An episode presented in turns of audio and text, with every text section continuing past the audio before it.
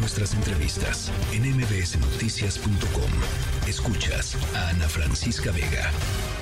Hay un tema que, dada la brutalidad de la realidad, de la violencia en el país, de todo lo que ha estado pasando los últimos días, ha pasado un poco de noche, pero es, eh, es muy importante hablar de ello y, difundir lo que podría suceder.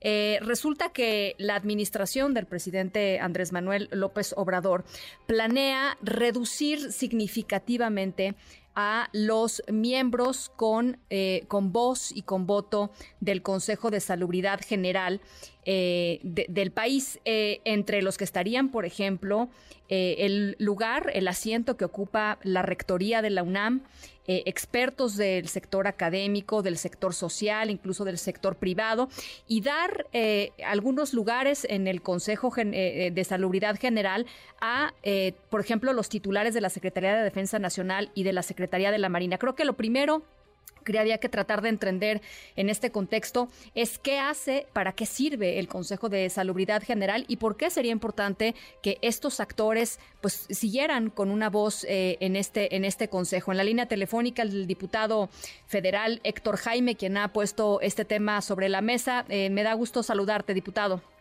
Muchas gracias, Francisco. Un placer saludarte a ti y al auditorio. A ver, pues ahora sí que para, para principiantes, ¿qué es el Consejo de Salubridad General? ¿Para qué sirve? Mira, el Consejo de Salubridad General es la instancia más alta que hay en nuestro país que tiene que ver con la salubridad general de la República. Eso significa todos aquellos graves problemas que pueden significar desde una pandemia hasta otro tipo de emergencias y se ha utilizado desde el siglo antepasado, porque esta es una institución que viene del siglo antepasado, de 1800, casi 50, para poder tener otras funciones que le permitan a la República avanzar en temas como, por ejemplo, ahora se dieron responsabilidades para que pudiera determinar qué enfermedades se consideran de gastos catastróficos y cuáles se van incorporando al presupuesto para que se paguen con impuestos públicos, por ejemplo, para la población no asegurada. También se le dio la función, por ejemplo, de poder hacer estos cuadros básicos de medicamentos, de instrumental, de equipos, de insumos para la salud, que ahora se conocen como Compendio Nacional de Insumos para la Salud. Y por supuesto, en los temas claves que tú sabes que ocurrieron en México y que determinó el Consejo, por ejemplo, eh, determinar la pandemia en México desde el 30 de marzo del 2020. Si es una instancia en la cual participa en teoría el presidente de la República, el presidente es el secretario de salud de este consejo y obviamente, por ejemplo, lo que ocurrió fue que terminando la pandemia por el 2020 y quien puso la voz en alto de que las cosas no estaban bien fue el rector Graue, fue el director del Politécnico Nacional y la respuesta ya la tenemos ahora en, en, esta, en este cambio que pretenden hacer. Bueno, ya, ya lo hicieron realmente al, al, reglamento interior y la reforma que aprobaron en los oscurito los legisladores ese viernes trágico de, de abril y que fue publicada hasta el 29 de mayo cuando se por un lado, se quita el INSABI ya de la ley de salud. Sí. El mecanismo financiero se va para esta nueva dependencia, Secretaría de Salud y Bienestar. Y por el otro, modificaron el artículo 15 de, la Ley General de Salud y modifican la integración de este consejo, dejando solamente puras personas del gobierno. Sí. Incorporan a, la Defensa Nacional, incorporan a la Marina y sacan a la Secretaria de Economía, sacan al secretario al, titular de la rectoría y sacan a muchas más dependencias que eran voz eran ciencia y que es consejo para todo México. Que, además, a ver, por ejemplo, la Asociación Nacional de Hospitales Privados, el Colegio Mexicano de Licenciados en Enfermería, el Colegio Médico de México, el Consejo de Ética y Transparencia de la Industria Farmacéutica, la Sociedad Mexicana de Salud Pública, eh, em, la Fundación Mexicana para la Salud, la Academia Mexicana de Pediatría, es decir, voces que quizá em, pues enriquecerían, por supuesto, eh, las discusiones dentro del propio Consejo. Lo que están haciendo, digamos, es centralizar las decisiones y controlar las decisiones, porque si todas responden a un mismo jefe, pues está medio difícil que haya disenso, ¿no? Exacto, ese es el tema de fondo y además tú sabes lo que está lo que ha estado ocurriendo. Hay hay déficit de presupuesto y entonces con el supuesto pretexto de la corrupción pues están trayendo medicamentos como ya el propio auditor lo demostró medicamentos sin registro, medicamentos de países que no sabe uno ni qué calidad ni qué seguridad tienen. Han cancelado los proyectos para conocer cuántos pacientes tienen cáncer, qué tipo de cáncer. Este registro nacional de cáncer que está en la ley fue quitado y el Consejo, las órdenes que da el Consejo son de aplicación obligatoria para todo el país. Entonces imagínate, pues estamos ahora sí francamente en una dictadura sanitaria, porque así como duramos tres años y tres meses en esta dictadura sanitaria, ¿cuántas veces tú crees que se reunió el Consejo para tratar el tema de la pandemia? No, pues ninguna, ¿no? Creo que... Eh, ni, una sola ni vez. una sola vez. Sí, ni una sola vez en la pandemia. en permanente, pero nunca sesionaron. Tú pides las actas y jamás tocaron el tema de la pandemia. Entonces, fue un cheque en blanco donde Hugo López Gatel hizo un manejo casi criminal de la pandemia y pues cientos de miles de, personas mexicanas murieron.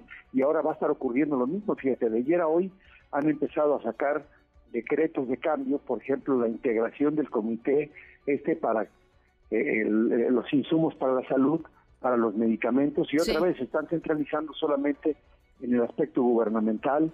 La certificación de hospitales fue otro decreto que sacaron. Entre ayer y hoy han sacado cinco decretos del Consejo y obviamente pues debo decirte que fue sin el consenso de todo el mundo. Estamos pidiendo las actas formales de quienes sesionaron, qué fue lo que dijeron, pero pues casi siempre la reservan, ¿ves? Porque es un tema de materia de seguridad nacional, como siempre pasa cuando hay una dictadura sanitaria. Y si uno quisiera, como sociedad civil o como periodistas, ahora pedir las actas, pues no se pueden, bueno, se podrían pedir, por supuesto, la plataforma de transparencia del INAI está abierta, pero si nos negara la información la Secretaría de Salud, no habría manera de que el INAI este pues eh, tenga una sesión en donde se discuta el caso, ¿no? Porque pues no hay quórum. O sea, es es la es la caverna, pues, ¿no? La caverna, Héctor. Exacto, Francisca, y te voy a decir una cosa, la plataforma aún de, acceso a la información ha estado varios días sin funcionar. hemos querido nosotros pedir información a través de la plataforma y nos ha costado trabajo. No sé si tú has hecho el intento últimamente, sí. pero también es una plataforma que está fallando muchísimo y es complicado tener un acceso, pero lo que sí es que estamos alertando y nos parece un grave error.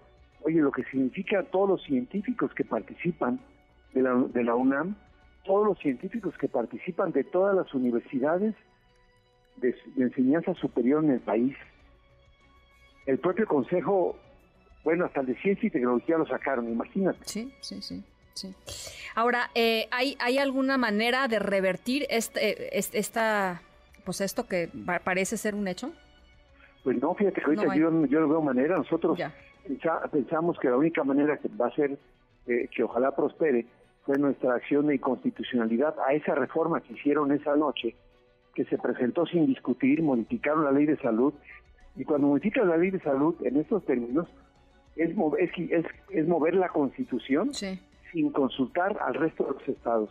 Y, esto va a causar problemas regresivos en la atención a la salud de los mexicanos. No, bueno.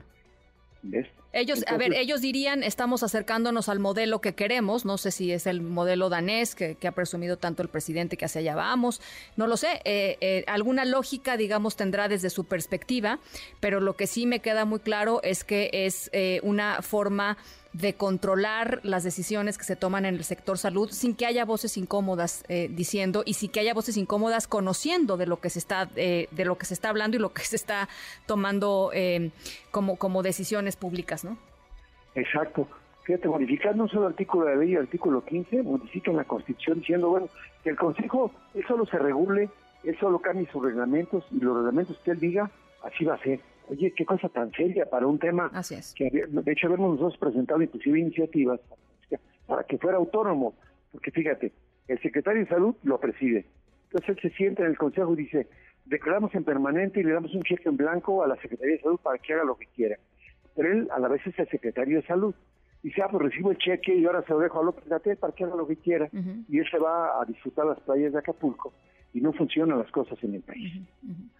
Bueno, pues es importantísimo lo que nos estás diciendo, eh, diputado. Vamos a, estar, por supuesto, en este tema, vamos a seguir en este tema.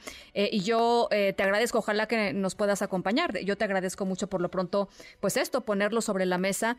repito, han pasado tantas cosas esta, estos últimos días en el país que de pronto pasaba de noche, pero creo que es fundamental entender lo que está sucediendo en el, en, el, en el ámbito de la salud pública. Esto y las normas sociales mexicanas, que es una desgracia lo que quieren hacer también Ahora ya el Consejo dice que van a ser guías clínicas, pero solamente para las instituciones públicas. ¿Ves? Siguen, sigue desaparecido toda la medicina privada que además da el 54% de los servicios de nuestro país. Así es. Bueno, pues ahí está el diputado federal por el PAN, eh, el, el, doctor Héctor Jaime. Gracias, doctor. Muchas gracias por platicar con nosotros esta tarde. Hasta luego.